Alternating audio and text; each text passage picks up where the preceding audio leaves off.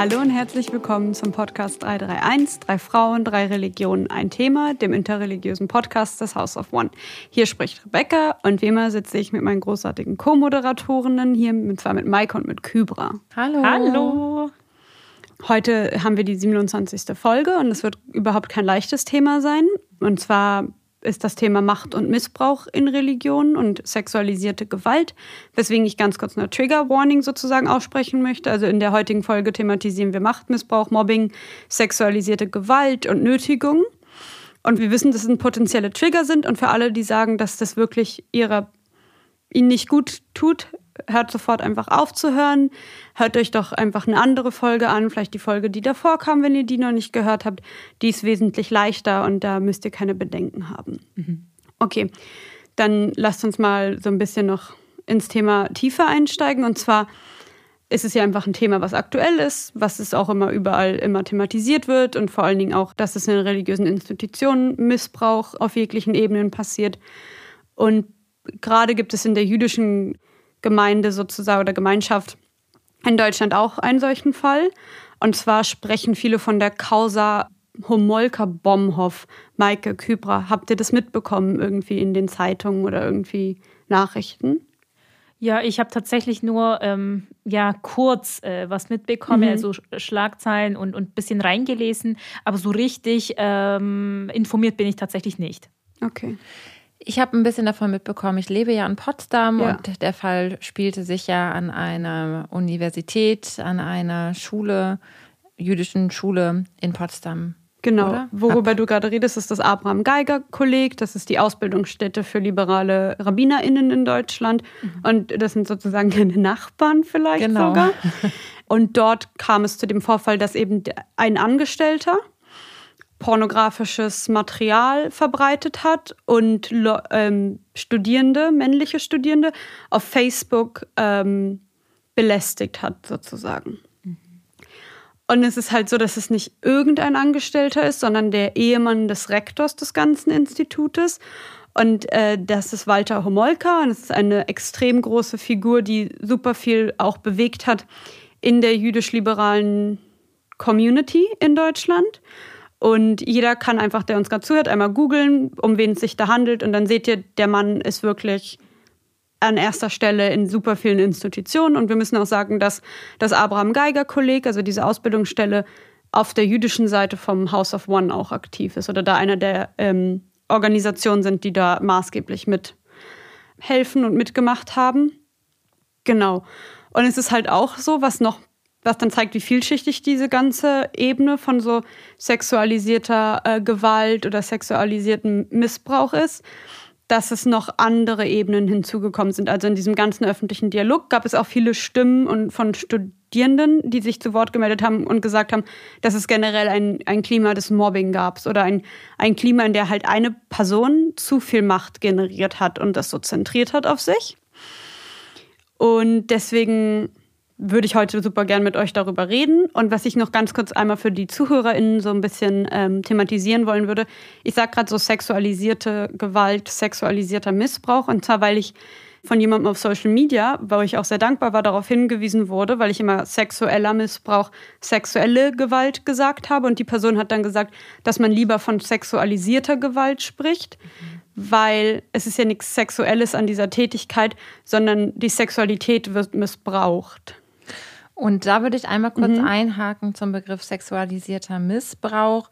Da gibt es auch Kritik und Hinterfragung des Begriffes, weil Missbrauch ja suggerieren würde, es gäbe einen gewöhnlichen Gebrauch, aber Gebrauch von Menschen gibt es generell nicht, wenn dann von Dingen. Mhm. Deswegen sprechen wir vielleicht in dieser Folge eher von sexualisierter Gewalt.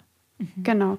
Und bevor wir weiter mit dem Thema machen, will ich noch ganz kurz darauf aufmerksam machen, dass es sich juristisch, diesen Fall, den ich hier gerade geschildert habe, noch um Vorwürfe handelt. Eine Anwaltskanzlei ist eingeschaltet vom Zentralrat der Juden in Deutschland. Die ist damit beauftragt, es aufzudecken. Die Ergebnisse sind uns noch nicht zur Verfügung gestellt worden. Es ist noch im Prozess. Und wichtig wäre vielleicht auch noch zu sagen, dass zum jetzigen Zeitpunkt die Ämter von Rabbiner Walter Humolka ruhen. Mhm. Genau. Und dann machen wir entfernen wir uns ein bisschen mehr von diesem konkreten Fall und jetzt würde mich interessieren, ob ihr beide ähnliche Beispiele habt aus euren religiösen Institutionen und ob euch ähm, ähnliche Fälle bekannt sind. Ähm, ja, schwieriges Thema. Ähm, mir sind jetzt tatsächlich, also was den ähm, sexuellen Übergriff angeht, in Deutschland nicht bekannt. Ähm, aber weil es mir nicht bekannt ist, heißt es jetzt natürlich nicht, dass es auch nicht irgendwie existiert. Ähm, aber Amtsmissbrauch im Allgemeinen, da könnte ich äh, ja eine große Liste auf jeden Fall aufzählen, was jetzt auch unsere Grenzen aus Deutschland auch ähm, übertreffen. Ähm, ähm, unterschiedliche Ämter gibt es, unterschiedliche ähm, ja, Regionen, Länder. Ich meine, wie in Anführungszeichen muslimische Länder regiert werden etc. Da möchte ich jetzt diesen Fass jetzt zwar nicht aufmachen, aber genau solche Situationen sind mir bekannt. Aber wie gesagt, ähm, jetzt fokussiert auf den ähm, sexualisierten Missbrauch jetzt nicht. Ähm, genau, vielleicht erstmal so viel dazu. Ja, auch mich äh, macht der Fall, den du schilderst, total betroffen. Ähm, und auch das Thema ähm, an sich, das ist kein, ähm, es ist ein schweres Thema und sollte aber nicht schwierig sein in der Bearbeitung. Und ähm, ich erläutere das vielleicht gleich ein bisschen, dann wisst ihr genauer, was ich meine.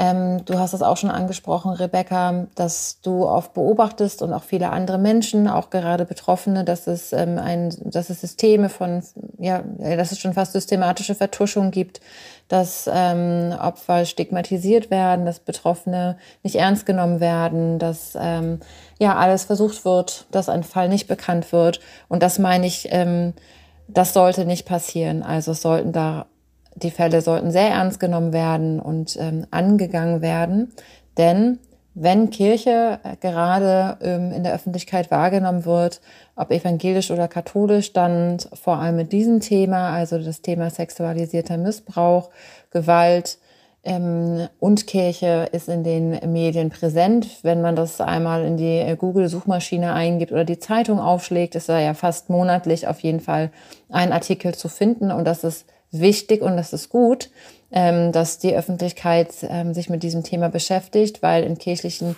Institutionen die Beschäftigung vielleicht noch anders aussieht.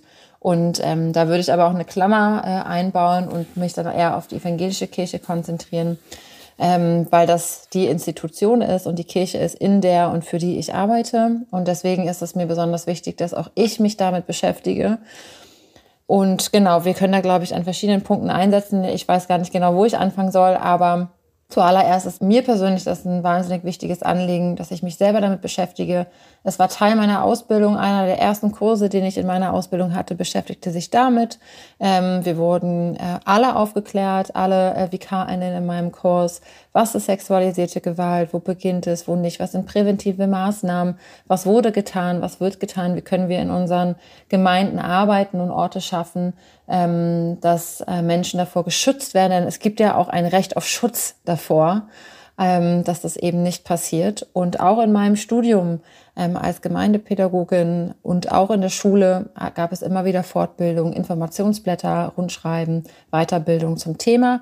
Das muss ich sagen, dass ich das Gefühl hatte, dass ich in meinem Umfeld ähm, da gut äh, ja, ausgebildet und informiert worden bin um das zu erkennen, ob Jugendliche äh, betroffen sind, wo fängt das an und wo nicht. Und da sind aber so viele Ebenen verstrickt, die du gerade auch schon angesprochen hast, Rebecca. Ähm, das geht einher dann auch mit Macht und Machtmissbrauch.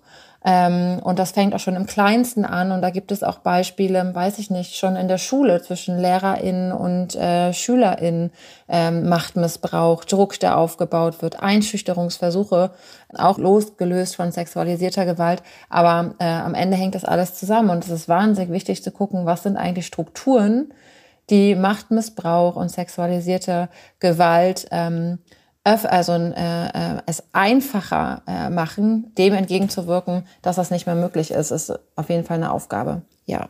Mhm. Ich finde auch, äh, was du gerade gesagt hast, um ganz kurz so einzuhacken, ähm, und wir verlinken die Quelle dann natürlich auch in den Show Notes, dass halt sexueller Missbrauch größtenteils im nahen sozialen Umfeld von Kindern und Jugendlichen zum Beispiel stattfindet. Ja.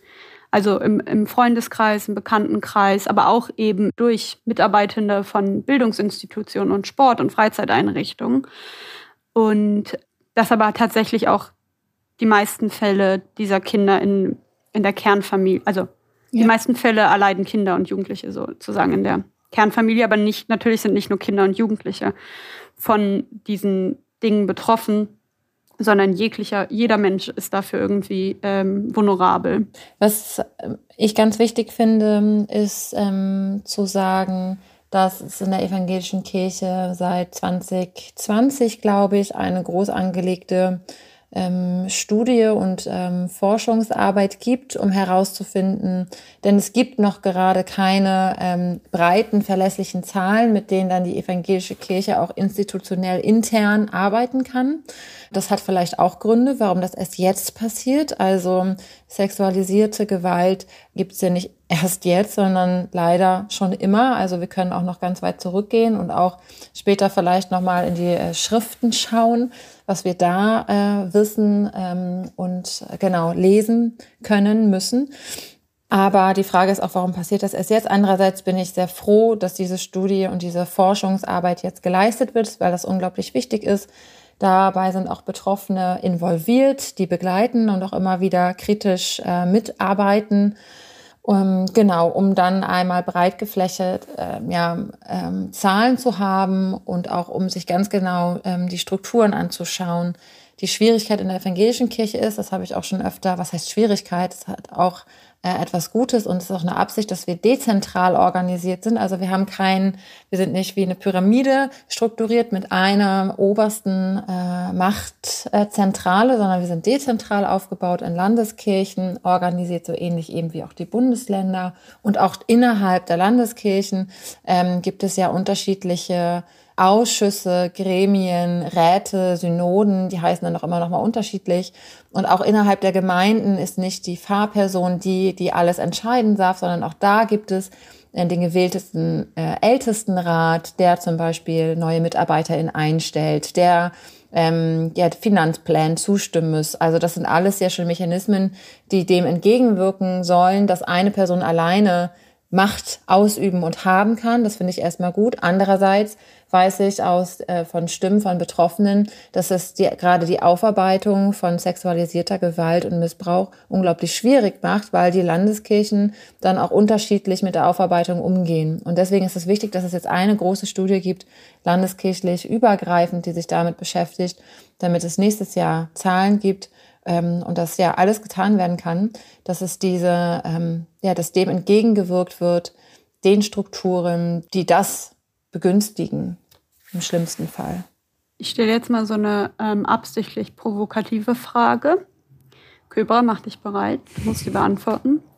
Was wir auch oft, glaube ich, so alle drei so manchmal gespiegelt bekommen von der Gesellschaft. Glaubt ihr denn, dass es in religiösen, oder glaubst du, Kybra, dass es in religiösen Institutionen irgendwie, dadurch, dass sie so patriarchal und hierarchisch sind, mehr Gefahr für solche, ähm, solchen Machtmissbrauch, also Amtsmissbrauch, aber auch halt sexualisierte ähm, Gewalt gibt? Ich würde die Frage jetzt nicht mit Ja oder Nein beantworten, ähm, sondern ich, ich erzähle mal ganz kurz, was mir momentan im Gehirn schwebt, ähm, seit Anbeginn des Gesprächs.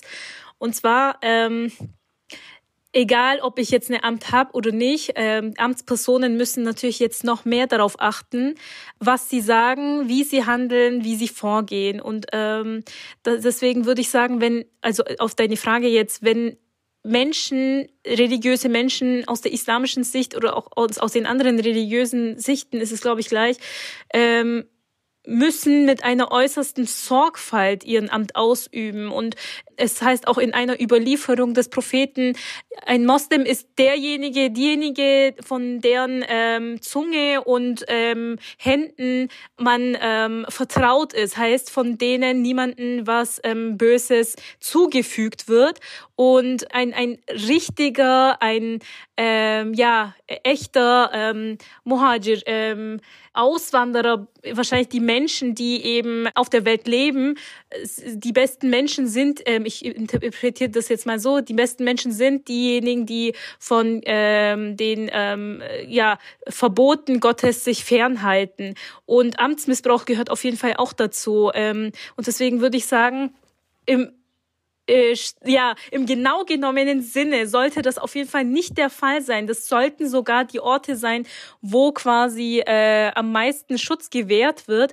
Und, und ähm, so würde ich mir das natürlich auch vorstellen. Deswegen würde ich das jetzt nicht mit ähm, Ja beantworten. Aber natürlich herrscht ein patriarchalisches System und äh, muss das aber unbedingt daraus rauslaufen, dass es bei ähm, sexuellen Übergriffen rauskommt. Ähm, ich hoffe nicht.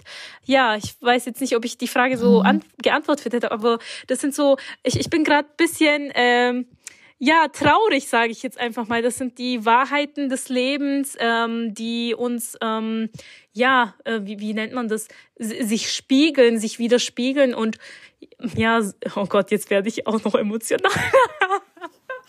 du, alles gut, nimm dir ruhig eine, nimm dir ruhig eine Pause. Ähm, und ich finde, es ist ja nur menschlich.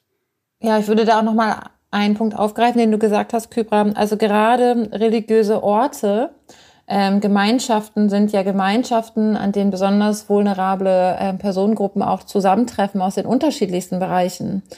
Ähm, Menschen mit Behinderung, Menschen äh, in Armut, äh, Menschen, die gerade trauern, also Menschen, die eine besondere Verletzlichkeit vielleicht auch mitbringen, um aufgefangen zu werden. Und wenn in diesen Räumen dann diese Situationen und Momente, diese Menschen ähm, mich sensibel begegnet wird, sondern sie sexualisierte Gewalt erleben, ist das für mich eine besondere, ja, trifft mich das ganz besonders, weil das ist der Anspruch und das ist die äh, Hoffnung und das ist das, was ich an, an meine religiöse Gemeinschaft habe und an religiöse Orte generell, dass sie ähm, ja da besonders sensibel und schutzbedürftig gegenüber verletzlichen Menschen und Gruppen sind. Ja ja, es ist auf jeden Fall eine ganz schwierige soziale ähm, Hierarchien, die da arbeiten und ähm, es ist äh, fatal und grauenvoll, dass sowas passiert. Ich will immer nicht so platitüdenmäßig mich anhören, weil man ist immer so Thoughts and Prayers und das ist ja alles so schlimm. Aber ähm, manchmal ist man einfach dann auch tatsächlich so ein bisschen sprachlos selber. Deswegen Kybra hat ja tatsächlich uns auch schon so ein bisschen auf die Schriftebene geleitet. Und deswegen würde ich uns jetzt sozusagen fragen, was denn unsere Schriften über dazu sagen. Und zwar, was Kybra gerade zitiert hat, hat mich an ein Zitat ähm, erinnert aus Pirka Avot. Das sind die Weisheiten der Väter oder der, ja, man sagt leider Väter. Ähm, es ist so eine Art, es ist im Talmud ein Teil und das hat so eine ethische Komponente und die sagen halt, liebe die Arbeit und hasse das Würdenamt und suche keine Verbindung mit der Obrigkeit. Und dann wird halt sehr stark debattiert, so was soll das denn jetzt heißen. Und äh, Rambam, der ein großer Kommentator bei uns ist, sagt dann halt so, wenn, sobald man, also strebt man nach Herrschaft und Gewalt, kommen viele Versuchungen ein.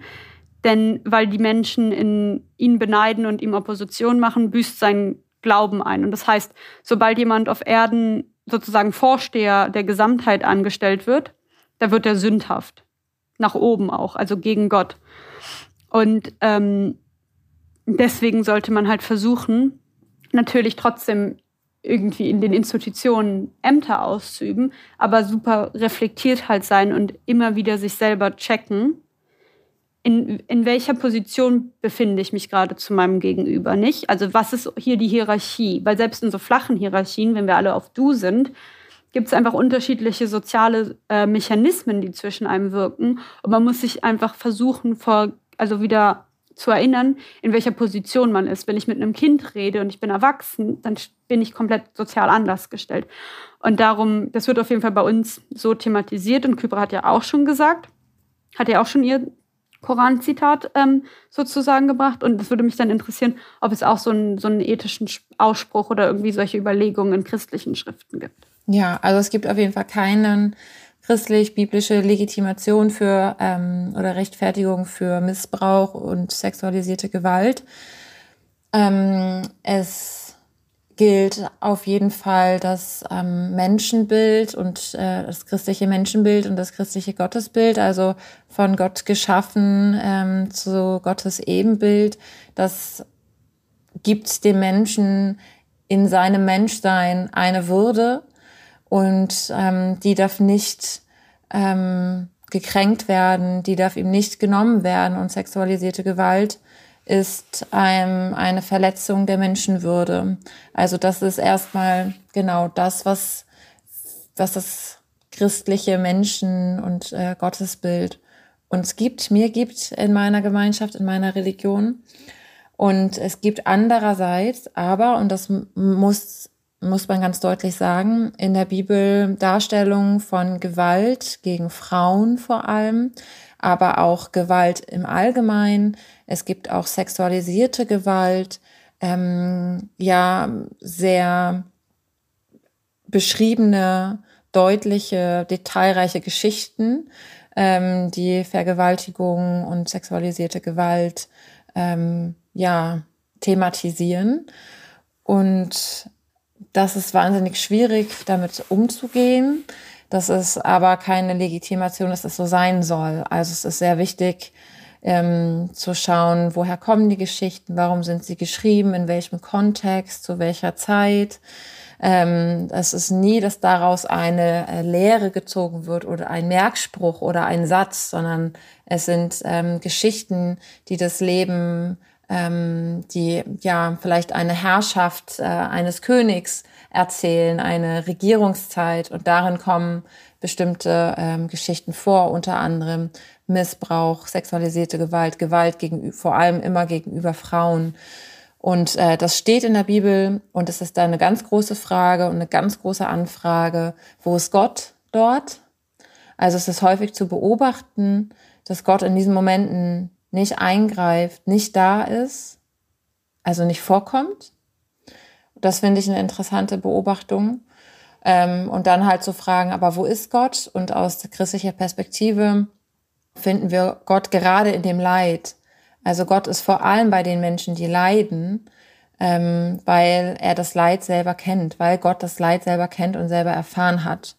Und das, genau, das ähm, mitzudenken, dass Gott ähm, dort ist bei den Menschen, denen Unrecht angetan wird ähm, Gott ist kein Gott, der auf der Seite der Macht steht, der Herrschenden, der Herrscher in diesem Fall, sondern immer auf der Seite der Unterdrückten, der Erniedrigten, der verletzten Menschen. Und äh, genau, es gibt ähm, unterschiedlichste Geschichten. Man kann zum Beispiel sich die Geschichte von Tama ähm, äh, anschauen, der vergewaltigten Königstochter. Ähm, und da gibt es ähm, ja leider viele Frauen und Frauengeschichten. Ähm. Ich musste auch, ähm, pardon, ich musste auch an Dina denken zum Beispiel, die Tochter von Lea und Jakob, wird auch ähm, vergewaltigt im, im Tanach. Aber ähm, was mir wichtig ist, ist, also auf jeden Fall aus jüdischer Kommentartradition wird das stark, stark verurteilt. Also, und das ist dann auch ganz interessant, weil zum Beispiel bei diesem Fall von Dina Rashi dann kommentiert, weil es gibt irgendwie so, er, er nahm sie und er lag mit ihr. Also es gibt so zwei Wörter dann in diesem Fall, um, um diese Vergewaltigung zu schildern. Und Rashi differenziert dann sogar und sagt, das erste war einvernehmlich und das zweite war nicht einvernehmlich. Und das finde ich total spannend in jüdischer Tradition und da kenne ich mich gar nicht aus in anderen Traditionen, weil bei uns ist auf jeden Fall auch sozusagen, es gibt Vergewaltigung in der Ehe rechtlich und die ist wird bestraft und ist eine Sünde und wird auch wirklich thematisiert. Und dann sind wir bei sozusagen diesem Thema, was immer Consent, also Einvernehmlichkeit genannt wird. Und dann würde mich interessieren, hat zum Beispiel der Islam irgendwie so eine Sexualethik über Einvernehmlichkeit? Wird das thematisiert und wie wird es im Christentum behandelt? Aber Küber, magst du kurz anfangen? Ja, und zwar ist die Geschichte wahrscheinlich euch auch bekannt von Lut, ähm, Lot. Ähm, ja. Genau, die Geschichte gibt's auch, ähm, die Erzählung gibt's auch im Koran. Ähm, bisschen weniger detailliert oder an manchen Stellen mehr ähm, detailliert, weiß ich nicht. Und zwar kommen ja eben, oder die, das Volk von ähm, da, wo Lot eben lebt, äh, der Prophet Lot, ähm, die äh, möchten quasi sich an die, ja, äh, äh, möchten die Gäste von Lot, die, das sind Engeln, die sich als Menschen verkleidet haben, eben vergewaltigen. Deswegen sind die dann auch an, an seiner Haustür und, und möchten unbedingt rein und eben äh, diese Engel in männlichen Gestalten quasi ähm, ähm, vergewaltigen. Ähm, das ist natürlich so ein ähm, ja eine Stelle im Koran, was auf jeden Fall äh, sehr präsent ist und und da ähm, heißt es dann eben auch, dass eben diese Art von ähm, Übertretung quasi eine Sünde ist und und da ähm, sieht man halt auch wieder, wenn das äh, Einverständnis von einer Person, egal in welcher Sache, ob das jetzt ein Einkauf ist, ob das jetzt ähm, Geschlechtsverkehr ist, ob das jetzt ähm, was anderes ist, müssen beide Partien quasi ihren Einverständnis dazu geben. Ähm, und wenn ich jetzt schon mal bei Einverständnis bin, wollte ich noch mal ganz kurz von vorhin äh, bei My Miking noch mal einen ähm, Haken setzen. Und zwar, du hast ja gemeint, ähm, Gott ist bei diesem Leiden dabei. Und ähm, das ist natürlich jetzt wieder die Theodizee-Frage. Ähm, warum lässt Gott Gute, äh, Schlechtes mhm. zu? Mhm. Ähm, vielleicht ganz kurz, ähm, nach der islamischen Sicht ist es so, dass alle Handlungen werden von Gott erschaffen. Heißt, wenn ich jetzt äh, meine Tasse hochheben möchte, ich entscheide mich als Kybra äh, mit meinem freien Willen, diese Tasse hochzuheben, aber in dem Moment, in dem ich quasi diesen Akt ähm, vollziehen möchte, erschafft Gott oder ermöglicht Gott eben diese Situation des Hochhebens. Und so ist es auch mit den, ähm, e-, egal ob das jetzt Amtsmissbrauch ist oder eben das Böse, was auf der Welt passiert, ähm, aber nur weil Gott das, das erschafft, heißt es nicht, dass Gottes Wohlgefallen auch da drin ist. Gott lässt es zu, weil der Mensch einen freien Willen hat. Aber das ist vielleicht auch ein Thema einer extra Folge, weil es ist zu groß. Ähm, aber auf jeden Fall äh, müssen wir dann quasi als Menschen ähm, nochmal schauen, was mache ich mit meinem freien Willen? Und wenn ich dann übertrete und jemanden was Böses antue, ähm, ob das jetzt sexualisierter Missbrauch ist oder was anderes, ähm, da muss ich tatsächlich ähm, darauf achten und mir in dessen Bewusstsein sein, dass ich in das Recht eines anderen Menschen eingedrungen bin und Gott sagt, komm zu, also zu den Menschen, komm mit allen Sünden, ähm, außer äh, mit Sünden, die unter euch Menschen stattgefunden haben. Denn das verzeihe ich euch nicht, das müsst ihr untereinander quasi klären. Wenn ich ähm, jemanden zu nahe gekommen bin, äh, in, in äh, sexueller Übergriff-Situation ähm, äh, zum Beispiel, dann äh, muss ich mich quasi bei der Person entschuldigen und das so zurechtbiegen, dass das auf jeden Fall aus der Welt ähm, ist. Und, und das ist eben ganz, ganz wichtig. Und dadurch, dass man einfach sowas nicht verzeihen kann, sollte man erst recht nicht diesen Schritt wagen. Ich finde es interessant, weil wir haben genau das gleiche Prinzip. Also alles, was du zwischenmenschlich mhm. tust, musst du mit dem anderen gegenüber aushandeln. Und dann gibt es die Sachen, die du halt übertrittst gegenüber Gott. Ähm, aber du hattest das dann auch gleich gesagt, weil mhm. ich wollte nur noch mal sagen, ich weiß nicht, ob das etwas ist, was man verzeihen kann. Mhm. Also mhm. bestimmt gibt es Leute, mhm. aber niemand sollte sich irgendwie jemals ja. dazu äh, gedrängt fühlen, dass man das verzeihen müsse. Auf jeden Fall. Mhm. Also sehe ich so. Und ähm, was ich auch noch mal sagen wollte, ich glaube, für uns ist das alles sehr empowernd, diese Idee, dass Gott irgendwie auch im Leid ist und irgendwie bei den Leidenden. Aber ich will auch ganz kurz, einmal ganz kurz nur für unsere ZuhörerInnen thematisieren. Jede Person, die deswegen sozusagen kein, nicht mehr an Gott glauben kann, mhm. oder jede Person, die dieses, die dieses irgendwie das so schlimm findet, ich, ich verstehe euch total und ich sehe das und ich finde es ganz, ganz wichtig, dann auch nicht irgendwie, wenn Leute zu einem kommen und sagen, ich, ich kann das nicht mehr, ich kann nicht mehr an Gott glauben, weil XY ist mir passiert. Mhm. Und es ist zu schrecklich für mich, dass diese Person nicht verurteilt wird, sondern dass es einfach akzeptiert wird, äh, weil nicht jeder Mensch mhm. irgendwie diese Sachen, die wir gerade thematisiert haben, unbedingt empowernd finden mhm. muss. Und das, ich verstehe auch, dass es verletzend sein kann. Ja. Und da würde ich nochmal einhaken und das auch nochmal aufgreifen. Also es kann auch gut sein, weil aus der Perspektive, aus der ich spreche, dass es bei einer betroffenen Person falsch oder unsensibel herüberkommt oder dass ich vielleicht einen Punkt nicht aufgegriffen habe oder auch wir heute in dem Podcast mhm. nicht. Ähm, und das möchte ich wirklich äh, vermeiden und möchte ähm, sagen, dass ich offen bin und ansprechbar bin für alle Menschen, auch in meiner Arbeit, dass ich, dass es mir ganz wichtig ist, auch eine Rückmeldung zu bekommen. Ich möchte ähm, niemanden zurückweisen oder ja äh, unsensibel äh, mit Themen umgehen, wenn ich was äh, übergangen habe. Genau, äh, helft mir da gerne auch weiter und gebt mir da auch gerne eine Rückmeldung. Mir ist es wichtig zu sagen, dass ähm, ich da grundsätzlich ähm, oder immer offen bin, ähm, auch in meiner Arbeit, auch vor Ort in der Gemeinde sowie auch im digitalen Raum.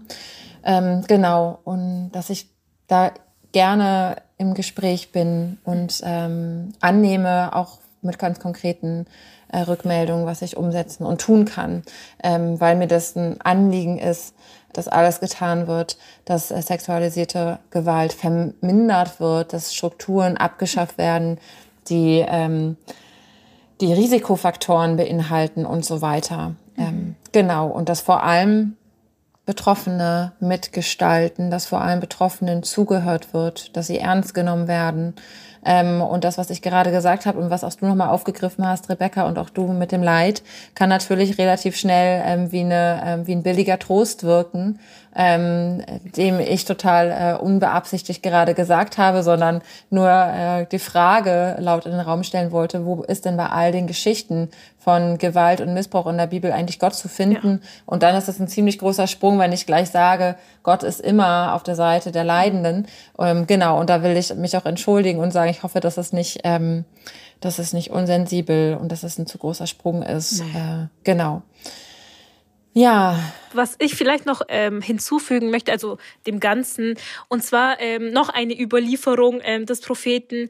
Da heißt es, ähm, wenn du eine, ja, ein, ein äh, Fall bezeugst, was eben worin Leidende eben da sind, dann hast du folgende Optionen. Ähm, die erste Option, du solltest es versuchen, mit der Hand zurechtzubiegen. Also das heißt jetzt nicht, äh, du sollst jemandem eine Schelle geben, sondern eben ähm, zum Beispiel hier äh, eine, einen Antrag ausfüllen und, und äh, eben keine Ahnung melden, ähm, weil das wird auch, das, das äh, sage ich deswegen, weil das meistens falsch verstanden wird und dann versucht man irgendwie Richter, Richterin zu spielen. Das ist, äh, ich mhm. meine, äh, da muss man auch schon die Wege suchen.